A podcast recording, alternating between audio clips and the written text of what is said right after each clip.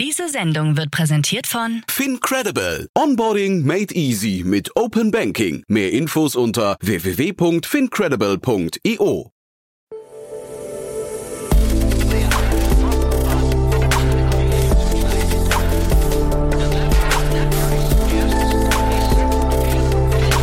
Startup Insider Daily. Investments und Exits. Herzlich willkommen zu Startup Insider Daily. Mein Name ist Jan Thomas und ihr hört unser Format Investments und Exits. Ihr wisst ja, wir begrüßen hier jeden Tag die wichtigsten Investorinnen und Investoren zum informativen Gespräch, zum Meinungsaustausch über Geschäftsmodelle, über Finanzierungsrunden, über Exits und über alles, was ja drumherum passiert, also was wichtig ist aus Sicht der Investorinnen und Investoren. Heute zu Gast ist Daniel Wild von Mountain Alliance und wir haben zwei super Themen besprochen, muss ich sagen. Zwei sehr unterschiedliche Themen auf verschiedenen Kontinenten zu Hause. Zwei Megatrends, äh, eins davon, wo wir vielleicht nicht ganz einer Meinung waren, uns dann aber doch, glaube ich, einen ganz guten Konsens erarbeitet haben, der Daniel und ich. Also ein super Gespräch, super Themen. Jetzt, wie gesagt, mit Daniel Wild von Mountain Alliance. Werbung. Sei dabei beim HTGF Family Day am 11. und 12. Juni in der Station Berlin. Für zwei Tage voller Inspiration und Business. Tauche ein in ein einzigartiges Netzwerkerlebnis mit bis zu 1500 Teilnehmenden. Erkunde das innovative Seed- und Later-Stage-Portfolio des Hightech Gründerfonds. Lass dich vom vielseitigen Programm inspirieren und knüpfe wertvolle Kontakte. Sichere dir jetzt dein Ticket. Mehr Informationen findest du unter www.family-day-htgf www.startup.de. Startup Insider Daily. Investments und Exits. Cool, ja, ich freue mich sehr. Heute außer der Reihe, der Mann mit den zwei Hüten ist wieder hier. Hi Daniel. Ja, hi Jan. Ich bin gerne auch zwischendurch nochmal extra da. Freut mich immer dabei zu sein. Ja, ich muss aber trotzdem an der Stelle nochmal sagen, vielen, vielen Dank, denn du bist eingesprungen, ganz spontan und du hast super Themen mitgebracht, aber trotzdem erstmal hier ganz offiziell nochmal ganz, ganz lieben Dank. Ne? Ja, du sehr gerne. Jederzeit. Ja, super. Und äh, trotzdem vielleicht für die wenigen, die dich noch nicht kennen, ein paar Sätze zu dir, ne? Klar, gerne. Also äh, Daniel Wild, ich mache seit 22 Jahren Venture Investments. Mein privates Vehikel heißt Tiburon. Ähm, und damit mache ich Seed Investments, das erste Geld in Gründer, die Traction haben. Und die sollen sich auch gerne bei mir melden. Ne? Wer sein MVP laufen hat, die ersten Kunden hat, das erste Traction, da investieren wir als T-Bone rein. 150 Investments seit äh, ja, 22 Jahren und das mache ich mit Felix Artmann zusammen. Und daneben, du sagst immer zwei Hüte, gibt mhm. einen zweiten Hut, das ist die Mountain Alliance, die habe ich die letzten zwölf Jahre aufgebaut, börsennotierter VC, Late Stage. Und die beiden Themen, die wir heute besprechen, würden sehr gerne, sind aber nicht drin, ins Mountain Alliance Portfolio passen, weil es echt beides starke Companies sind, die zum Teil noch sehr jung sind, aber schon sehr late stage von ihrer Entwicklung. Und äh, da schauen wir gleich mal rein. Ja, bin ich sehr gespannt, weil du sagst, beide würden da reinpassen. Das heißt ja, du hältst von beiden sehr viel, weil bei dem einen habe ich so ein kleines Fragezeichen. Ich, da haben wir vor Vorgespräch auch gerade schon gemerkt. Ne? Äh, mhm. Gehen wir mal rein und da bin ich mal sehr gespannt, wie du, wie du drauf guckst. Ja, ja auf die Diskussion freue ich mich. also, ist das erste Thema ist Zepto. Zepto wird Indiens erstes Unicorn in 2023 mit einer 200 Millionen Series E Finanzierungsrunde. Und was macht Zepto? Es macht Quick Commerce. haben wir schon mal gehört, ne? Genau, haben wir schon mal gehört. Aber ich werde jetzt versuchen, mit dir in der Diskussion einen super glasklaren Case zu machen, aus den Fakten, die ich von außen finden konnte. Aha. Ich habe natürlich nicht in die Bücher reinschauen dürfen von denen, warum dies verdient haben, das Geld zu bekommen und ähm, warum das mit Sicherheit ein sehr, sehr gutes Investment ist und warum ich sehr, sehr gerne ein Portfolio hätte. Ja, sehr spannend, weil das äh, vielleicht noch kurz zur Einordnung, ich hatte gelesen, es gab ein paar andere Mitbewerber, die haben kein Geld bekommen, ne? Richtig, also ja.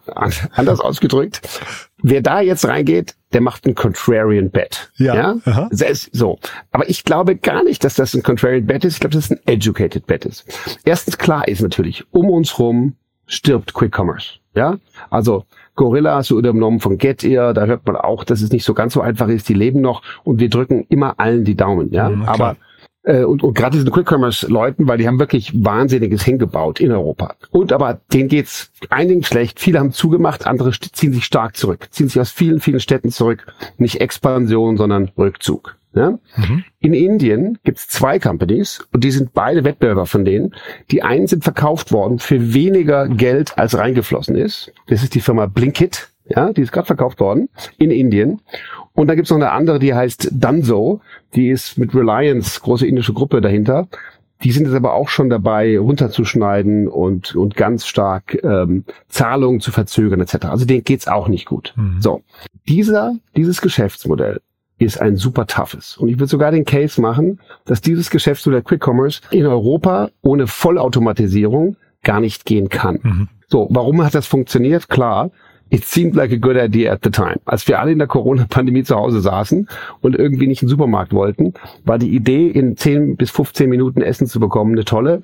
Haben viel Geld bekommen, Geld war günstig. Das Problem ist, mit dem, alleine mit dem Mindestlohn in Deutschland und der Kombination von Arbeiterkosten, Delivery etc. verdienen die alle noch kein Geld und sind auch weit, weit weg vom Geld verdienen.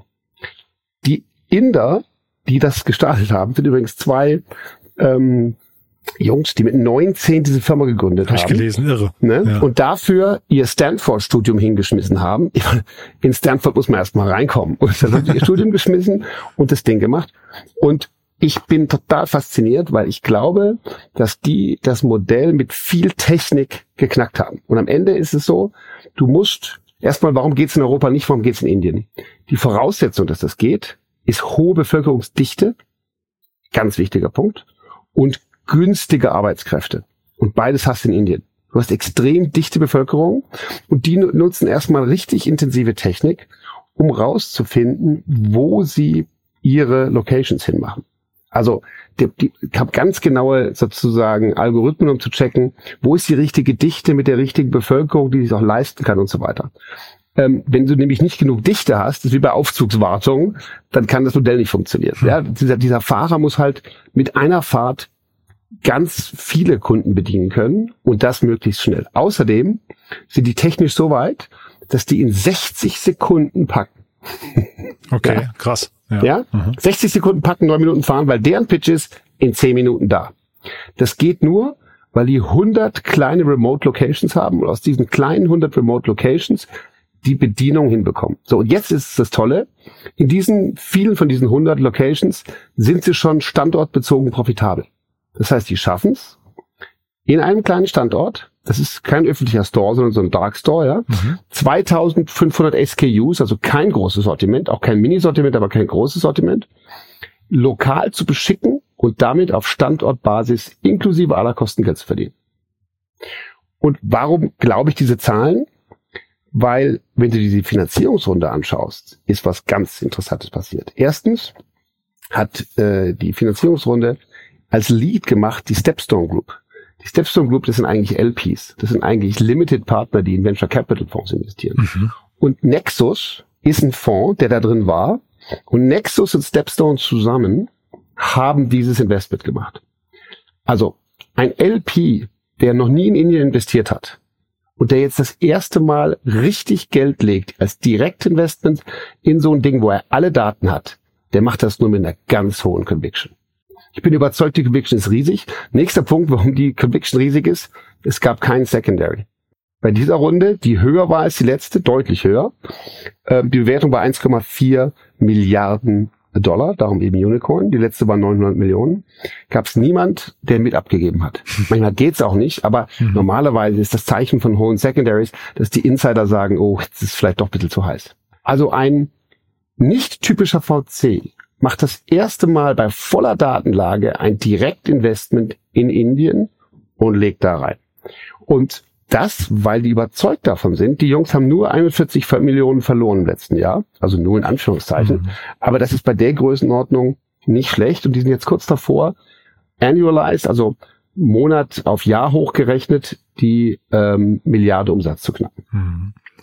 Und das habe ich gesehen und habe mich gefragt, naja, Milliarde Umsatz, also jetzt mal im Verhältnis der Bewertung, ne? Wir reden über ein Unicorn. Milliarde Umsatz, ich hatte mal geschaut, ähm, wie hoch ist denn so die, zumindest in Europa, so die äh, Handelsspanne, ne? So der, der, der, die Gewinnmarge von, von Supermärkten. Und du hast halt, also die variiert ziemlich stark, ne? Die geht so, also im Schnitt sagt man so 20, 25 Prozent, ähm, aber es gibt ganz viele Produkte, die äh, überhaupt keine Margen haben, ne? So Wasser und, und Zucker und solche, so diese, die, kennt man ja so diese, diese äh, Standard-Baskets, genau. ne? Das heißt, äh, mhm. das finde ich bei dem Modell irgendwie auch nochmal kritisch. Und äh, dann frage ich mich auf der anderen Seite halt auch, was man sich hier auch bei Flink und so weiter und, und Gorilla schon gefragt hat, gibt es das Problem eigentlich, was die lösen wirklich? Also ist dieses Ding, dass jemand zehn Minuten, in zehn Minuten sein, ähm, seine Ware und Ware nach Hause braucht, ist das wirklich ein, weil darauf optimieren die ja alle. Dafür geht ja unglaublich, du hast ja gerade selbst gesagt, eine Minute packen, neun Minuten ja, liefern. Darauf, crazy. ja, aber, ja, crazy, aber darauf optimieren die alles. Ist das wirklich der, Pro, der Problemfall, den man den im, im Mittelpunkt stellen sollte?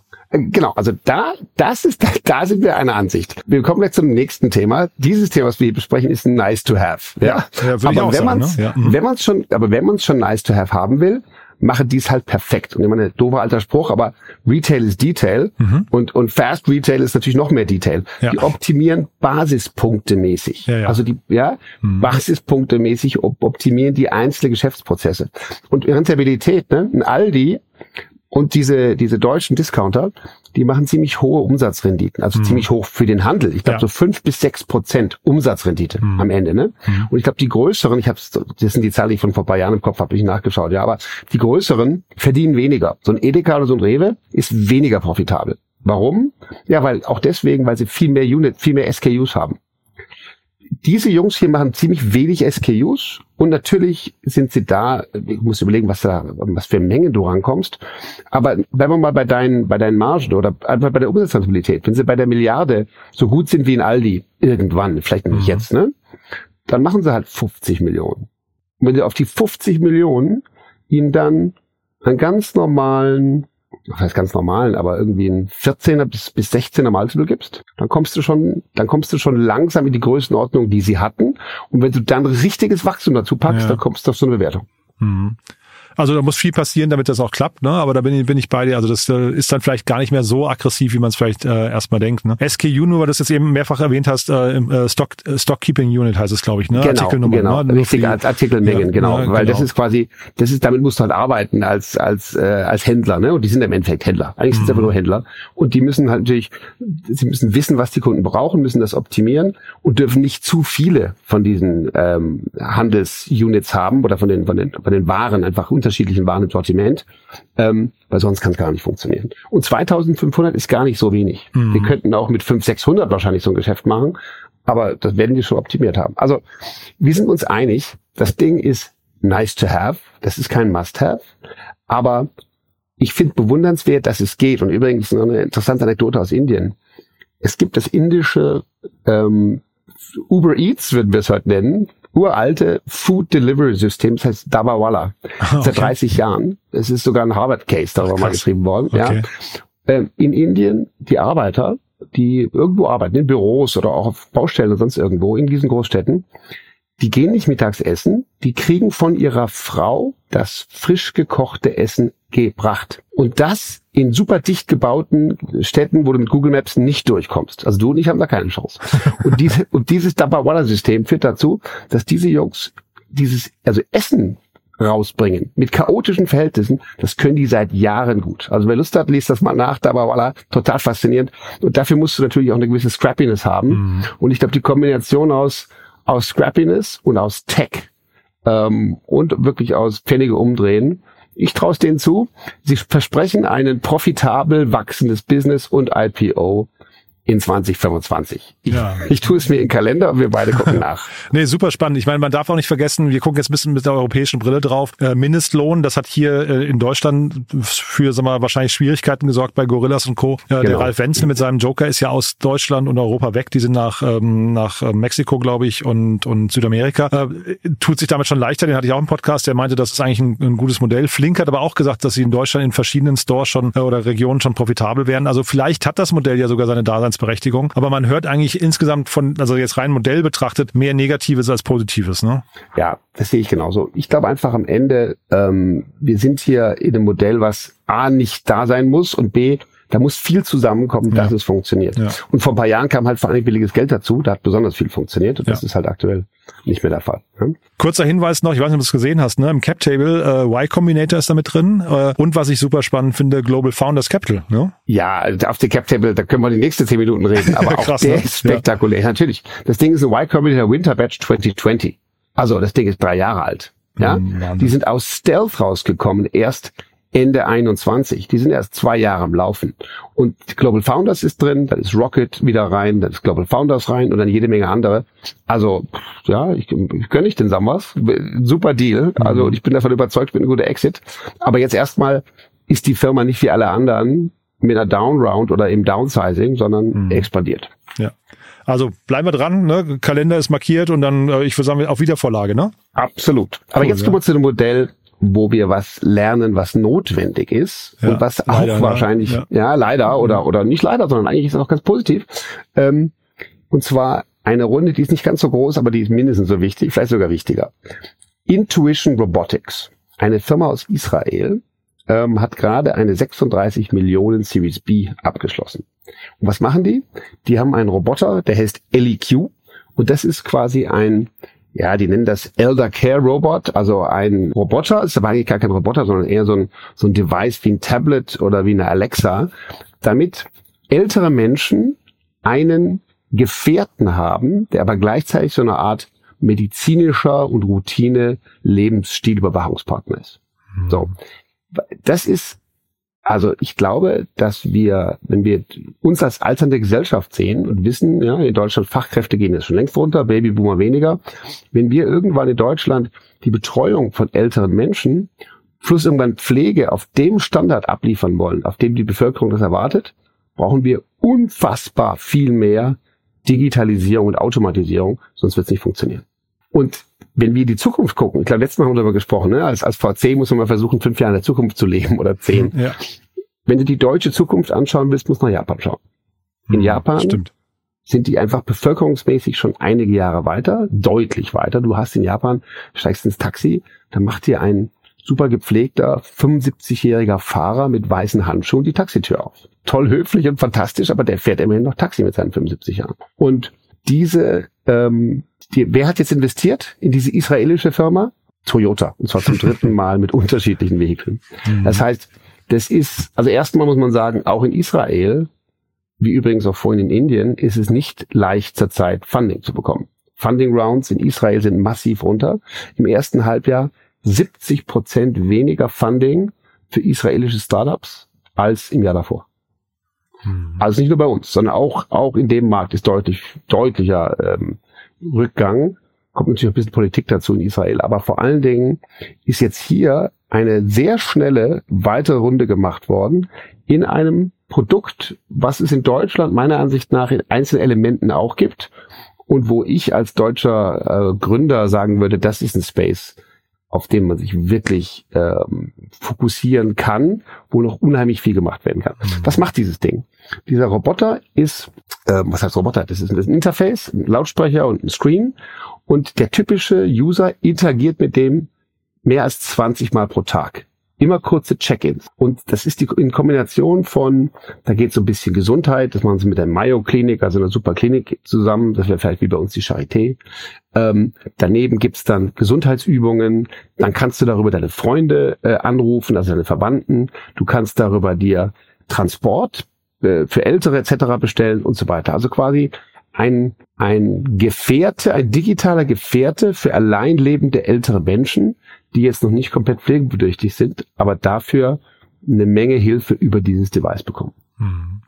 Wir hatten vor, ich weiß nicht, fünf, sechs Jahren haben wir mal den Paul Luno interviewt ähm, von Nepos und die haben so ein Tablet gebaut für Senioren und das hat mich damals schon total abgeholt, weil ich gedacht habe, naja, äh, ältere Menschen, Stichwort Vereinsamung oder auch äh, Erinnerung an Medikamente und solche, also es gibt so viele kleine Dinge, die äh, einfach helfen können, glaube ich, im, im Alltag von, von äh, älteren Menschen. Äh, das hier ist jetzt nochmal irgendwie Next Level, ne? es ja eben nicht nur ein Tablet ist, sondern du hast daneben dran eigentlich so ein, ich weiß gar nicht, wie man es beschreiben möchte, das ist ja jetzt irgendwie sehr unförmig eigentlich, ne? aber irgendwie cool gemacht, muss ich sagen. Also es wirkt halt nicht aggressiv, es wirkt irgendwie sehr, sehr passiv eigentlich, ne, von der ganzen Art her. Kann ich mir sofort vorstellen, dass sich das jeder, jeder Senior, Seniorin ins, ins äh, Zimmer stellt. Absolut. Und sagen wir so, ich glaube, erstens, ich habe mich erstmal gefragt, oh Gott, warum müssen die denn Hardware machen? Ja? Mhm. Denn die haben ja Hardware gebaut, ja, nicht ja, nur Software. Ja. So, das machen sie wahrscheinlich, weil du brauchst halt sehr altersgerechte äh, Produkte. Ne? Da kannst du nicht einfach nur eine Software auf ein iPad spielen. Ähm, aber stimmt, die Sachen sehen wirklich gut aus. Die sehen auch nicht bedrohlich aus. Genau. Lautsprecher, also so eine Alexa sieht ein bisschen martialischer aus, würde ich sagen. Stimmt. Ja. Und, und, aber das Interessante ist, es gibt die Sachen bei uns. Du hast gerade erwähnt, so Tablets, ja. Es gibt eine Firma in Deutschland, die heißt Media for Care. Die mhm. macht genau das. Die macht so ein Tablet mit Entertainment für Ältere. Aber das ist halt nur ein Element, ne? Da gibt's also dann in Altersheimen oder für ältere Menschen ein Tablet, wo sie halt irgendwelche Volkslieder von früher oder Sudokus oder andere Sachen machen können. Aber das ist null personalisiert. Das ist einfach ein Unterhaltungsangebot. Und das ist wahrscheinlich auch nicht der wichtigste Part, ne? Hinterher. Nee, ganz genau. Und eine andere Firma, in der wir investiert sind, ähm, mit Mountain Alliance, oder besser gesagt eigentlich mit Mountain Partners, ähm, ist Mayo. Und das ist eine App, die die ganzen Pflegedienste rund um den zu Pflegenden koordiniert. Mhm. Also, was wird dann, äh, du als, du hast als Verwandter, hast jemand im Pflegeheim oder im Altersheim und über die App siehst du, ach, heute war der Friseur da und dann war der Arzttermin und so weiter. Du kannst quasi mitverfolgen, wie es deinem Angehörigen geht, aber auch die ganzen Dienstleister koordinieren sich über die App. Das war auch wieder nur ein Teil. Ne? Da gibt's diese ganzen etablierten Firmen in Deutschland, so Hausnotruf und so, ne? Uhren, Amulette und sonstige Sachen, die älteren Menschen helfen, wenn, wenn was passiert. Aber was ich jetzt hier sehe, ist, das ist genau wie du sagst, das Next Level. Ja, hier ist jetzt mhm. ein Device, der jetzt auch durch LLM, äh, also Large Language Model, AI-Integration, viel stärker auf den Kontext eingeht, viel persönlicher auf den Menschen eingeht und quasi dem ein digitaler Gefährte ist bei diesen oft allein lebenden älteren Menschen. Mhm. Und ich halte das für super. Ich weiß nicht, ob die deutsche Bevölkerung dazu schon geistig bereit ist, aber ich glaube, man muss sich darauf vorbereiten ist wahrscheinlich so der, der erste Berührungspunkt, ne? wenn der stimmt. Also ne, Sie haben ja hier eine Leuchte mit drin, das heißt, wenn du dann sagst, hier Licht an, Licht aus, weil, also allein, allein dieses Thema, dass du Sprache verstehst, ne? Sie haben eine Kamera mit drin und so, also es klingt sehr, sehr, äh, sag mal, komplett gedacht, finde ich, ne? So sehr, sehr ähm, äh, inkludiert. Und deswegen, ich kann mir schon vorstellen, wenn du, wenn dann so ein Ding, wenn die, die Sprachausgabe vielleicht auch noch stimmt, dann erzählt sie einen Witz und dann erinnert sich an deine Medikamente und so. Warum nicht? Also ähm, würde ich jetzt, würde mich jetzt wundern, wenn Menschen sich da total gegen verwehren, weil es tut ja keinem weh. Nee, ganz genau. Und, ja. und die sagen eben, die haben das dann gelauncht, also das mhm. Produkt, die haben lange entwickelt und mhm. haben das mhm. Produkt erst gelauncht vor einem Jahr. Also das Produkt Ach, ja. jetzt erst, okay. ja, ja, das ist noch nicht so alt. Also die hatten dann Beta-Test während Corona, haben gemerkt, wow, das bringt den Menschen was, das gibt mehr Zufriedenheit, mehr Interaktion. Aber was ich so faszinierend finde bei den Finanzierungsrunden, ab der Series A, ja, und das war jetzt die Series B, ist bei jeder Runde Toyota dabei und immer mit einem anderen Vehikel. Spannend. Ja? zuerst Toyota AI Ventures, dann Toyota Ventures und jetzt Woven Capital, was auch zu Toyota gehört. Und da muss man sich mal klar machen, die sind eben in Japan fünf bis zehn Jahre weiter. Die mhm. leben mit diesem Problem, dass es nicht genug Arbeitskräfte gibt, dass die älteren Leute vereinsamen, dass es gar nicht die Möglichkeit gibt, selbst wenn man es als Staat will, all diesen Menschen täglich genug zukommen zu lassen. Und das ist ja in Deutschland genauso. Die Beschwerde ist ja immer, wenn jemand kommt zur Betreuung, ich glaube, der hat dann nur 20 Minuten oder so am Tag. Mhm. Das ist natürlich viel zu wenig für den, für den älteren Menschen. Also ich finde es total super, dass die es erstens bekommen. Zweitens, dass jetzt hier Toyota eine Firma in Israel findet, um die Probleme der eigenen Bevölkerung, Demografie anzugehen. Und da wünsche ich, und, und interessanterweise, ne, das ist der Verkaufsweg. Die wissen genau, die müssen über die Regierung gehen. Mhm. Also über öffentliche du musst so ein Ding verkaufen über Krankenkassen, über ja. Äh, ja, öffentliche Versorgung, über, über Rotes Kreuz oder keine Ahnung. Also du gehst jetzt nicht hin und verkaufst dieses Ding mit der B2C-Kampagne. Nee, ich habe mir die Preise angeguckt und äh, tatsächlich finde ich es relativ teuer. Also jetzt mal so für den für den Standard-Senior, weil ich meine, im, im Alter ist ja Geld oft auch knapp. Ne? Das heißt, du, du musst es, glaube ich, schon schaffen, dass das Ganze irgendwie bezuschusst wird ne? oder akzeptiert oder dann von der von der Krankenkasse mitgetragen wird oder so. Weil ich habe gesehen, ähm, das kostet irgendwie 250 Dollar an Setup-Gebühr und dann nochmal, wenn du es monatlich machst, 40 Dollar pro Monat. Das ist schon auch ein Wort, ne? Absolut, aber ich glaube, das, und da sind wir auch wieder beim Thema Medical Apps und so, ne, ja. Medical Devices, das muss von der Krankenkasse bezahlt genau. werden. Und wie, wie viel billiger ist das, als wenn, äh, keine Ahnung, die ganzen Nebenschäden, die entstehen können, wenn da quasi vereinsamte ältere Menschen sonst was passieren Total. kann. War also nicht gegen glaube, das Modell, es war einfach nur, weil es halt dann doch eben dann aufs Jahr gerechnet dann irgendwie 500 Euro sind oder 500 Dollar, ne? Ähm, darf bin man nicht ich völlig bei dir. Ne? Bin ich völlig bei dir. Mhm. Günstig wird es nicht. Und in den USA haben die jetzt auch schon ihre ersten Kunden aufgebaut. Und klar, das Ziel ist mit der Runde jetzt quasi das Go-to-Market, mhm. von dem sie aber wissen, dass es über die öffentlichen Stellen geht, weiter anzutreiben. Ähm, ich habe nichts vom deutschen Markt gelesen. Und dann nochmal meine Aufforderung. Ich glaube, von, den, von den genannten Firmen oder anderen, ich glaube, wir werden das hier brauchen. Vielleicht mhm. brauchen wir es auch ein bisschen an uns angepasst. Ja. Aber, aber grundsätzlich ist das ein riesen äh. Und, und einzelne Elemente sieht man und ich glaube, da, da geht viel mehr. Ja, ich kann mir halt vorstellen, weil sie ja eben das Ganze auf Deutsch übersetzen müssen. Ne? Ich glaube, also da sind wahrscheinlich dann ältere Menschen sehr, sehr intolerant, was dann äh, Sprachprobleme angeht. Ne? Wenn du jetzt dich mit dem Ding dann nicht richtig unterhalten kannst, weil es dich nur halb versteht, dann wird's halt schwierig. Ne? Ich glaube, also jetzt haben sie wahrscheinlich den englischsprachigen Markt und dann kann ich mir vorstellen, kommen danach erst die anderen Sprachen. Absolut. Und ja. meine, allein in Deutsch wird die Frage sein, sitzen oder duzen. Ja, ja, ach ja, ja, ja, spannend. Also viele, viele Dinge werden in Deutschland einfach mhm. kulturell anders sein. Ja. Und, und, und aber so am Ende glaube ich, man kann das Ding bestimmt auch auf Dauer mit Hardware auf the Shelf und einer coolen Software machen. Mhm. Und man braucht halt wahrscheinlich irgendwelche Partner, irgendwelche Träger von irgendwelchen äh, ja, Altersheimen oder, oder betreutes Wohnen oder so, die sowas halt mal unterstützen. Aber ich bin sicher, ähm, das wird gebraucht und äh, so, also ich finde solche Sachen, in solche Sachen müsste Deutschland sehr, sehr gezielt investieren, weil ansonsten das Problem kommt auf uns zu. Und wie, wie mhm. lösen wir es heute das Problem? Indem äh, irgendwelche Minister durch die Welt fahren und hoffen, dass sie Pflege- und Betreuungskräfte anheuern. Das finde find ich auch gut. Mountain Alliance Hood, haben wir schon darüber gesprochen. Lingoda, mhm. unsere Sprachlernplattform, macht inzwischen vor allen Dingen auch Training für Krankenschwestern und Pflegern aus dem Ausland. Deutsch mhm. lernen oder auch Skills. Ja, das ist super. Es ist toll, dass es diesen Markt gibt, aber auf Dauer wird man den noch ganz anders bedienen müssen. Und ähm, ich, ich glaube, da, da ist wirklich für, für Unternehmer, die sich in diesem Space ähm, bewegen wollen, sehr, sehr viel zu tun.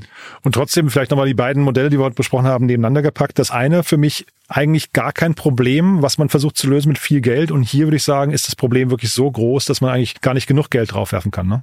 Stimmt. Also sehe ich auch so, aber gleichzeitig muss man natürlich sagen, die haben jetzt immerhin auch 74 Millionen Euro bis jetzt eingesammelt. Ja, Klar, auch ein Bruchteil, Bruchteil ja, ja. von dem anderen, das ist glaube ich bei einer halben Milliarde oder so, aber, genau. aber ist natürlich da für die, für das Stadium, in dem sie sind, sehr, sehr gut. Und ich glaube, wenn die jetzt ihre fünf bis zehn Pilotkunden in den zwei, drei Märkten haben, mhm. dann sehen wir hier nächstes, übernächstes Jahr eine Series D, im dreistelligen Millionenbereich und dann entsteht hier vielleicht ein Marktführer in dem Space. Sehr cool. Damit hat man ein bisschen rausgehört, wer sich bei dir melden darf, Daniel. Ne? Äh, wer noch? ja.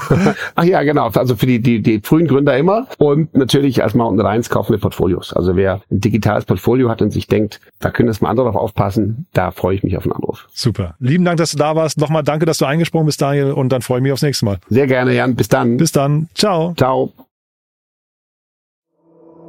Startup Insider Daily, Investments und Exits. Der tägliche Dialog mit Experten aus der VC-Szene. Ja, das war Daniel Wild von Mountain Lions und das war Investments und Exits für heute. Danke nochmal, Daniel, dass du eingesprungen bist. Super wirklich und die Themen fand ich großartig. Damit verbunden die Bitte an euch, äh, liebe Hörerinnen und Hörer, gerne auf LinkedIn kommentieren oder honorieren, dass Daniel so spontan hier eingesprungen ist. Sonst wäre das nämlich heute ausgefallen und umso cooler natürlich, dass die Themen jetzt auch noch so gerockt haben. Ich fand es wirklich super. Wenn es euch auch so geht, wie gesagt, gerne zum einen erkenntlich zeigen und zum zweiten gerne teilen an Menschen, die hier mal reinhören sollten, die vielleicht gerne über Quick Commerce reden, ab und zu über Gorillas und Flink und so weiter und so fort oder die sich vielleicht mit der Altenpflege beschäftigen oder die vielleicht auch ältere Menschen im Haushalt haben. Also in beiden Fällen gerne weiterempfehlen, gerne, wie gesagt, auf LinkedIn kommentieren oder liken. Dafür vielen, vielen Dank an euch. Ansonsten euch einen tollen Tag und wie immer der ganz kurze Hinweis auf unseren neuen Newsletter. Ihr wisst ja, wir haben einen Newsletter rausgebracht zum Thema Finanzierungsrunden. Da gibt es laufende Finanzierungsrunden von Startups und der wird gelesen ausschließlich von Investorinnen, Investoren, Business Angels und so weiter. Den findet ihr auf www.startupinsider.de. Der ist für Startups kostenlos. Das heißt, die Teilnahme ist kostenlos, sich da listen zu lassen. Und wenn ihr das machen möchtet, wenn das spannend ist für euch, ist ein sehr einfacher Prozess. Es gibt ein Online-Formular, das auszufüllen dauert etwa 10 Minuten und dann seid ihr in einer der nächsten Ausgaben. Schaut es euch mal an, www.startupinsider.de und dann einfach im Bereich Newsletter schauen. Lohnt sich wirklich, ist ein tolles Format geworden. So, das war's von meiner Seite aus. Euch einen tollen Tag. Vielleicht hören wir uns nachher nochmal wieder und falls nicht nachher, hoffentlich spätestens morgen. Bis dahin alles Gute. Ciao, ciao.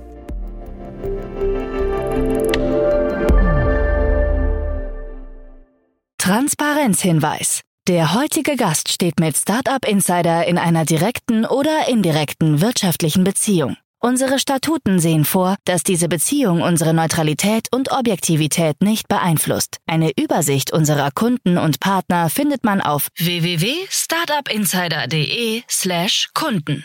eine Übersicht unserer Gesellschafter findet man auf www.startupinsider.de/gesellschaft. Diese Sendung wurde präsentiert von Fincredible. Onboarding made easy mit Open Banking. Mehr Infos unter www.fincredible.io.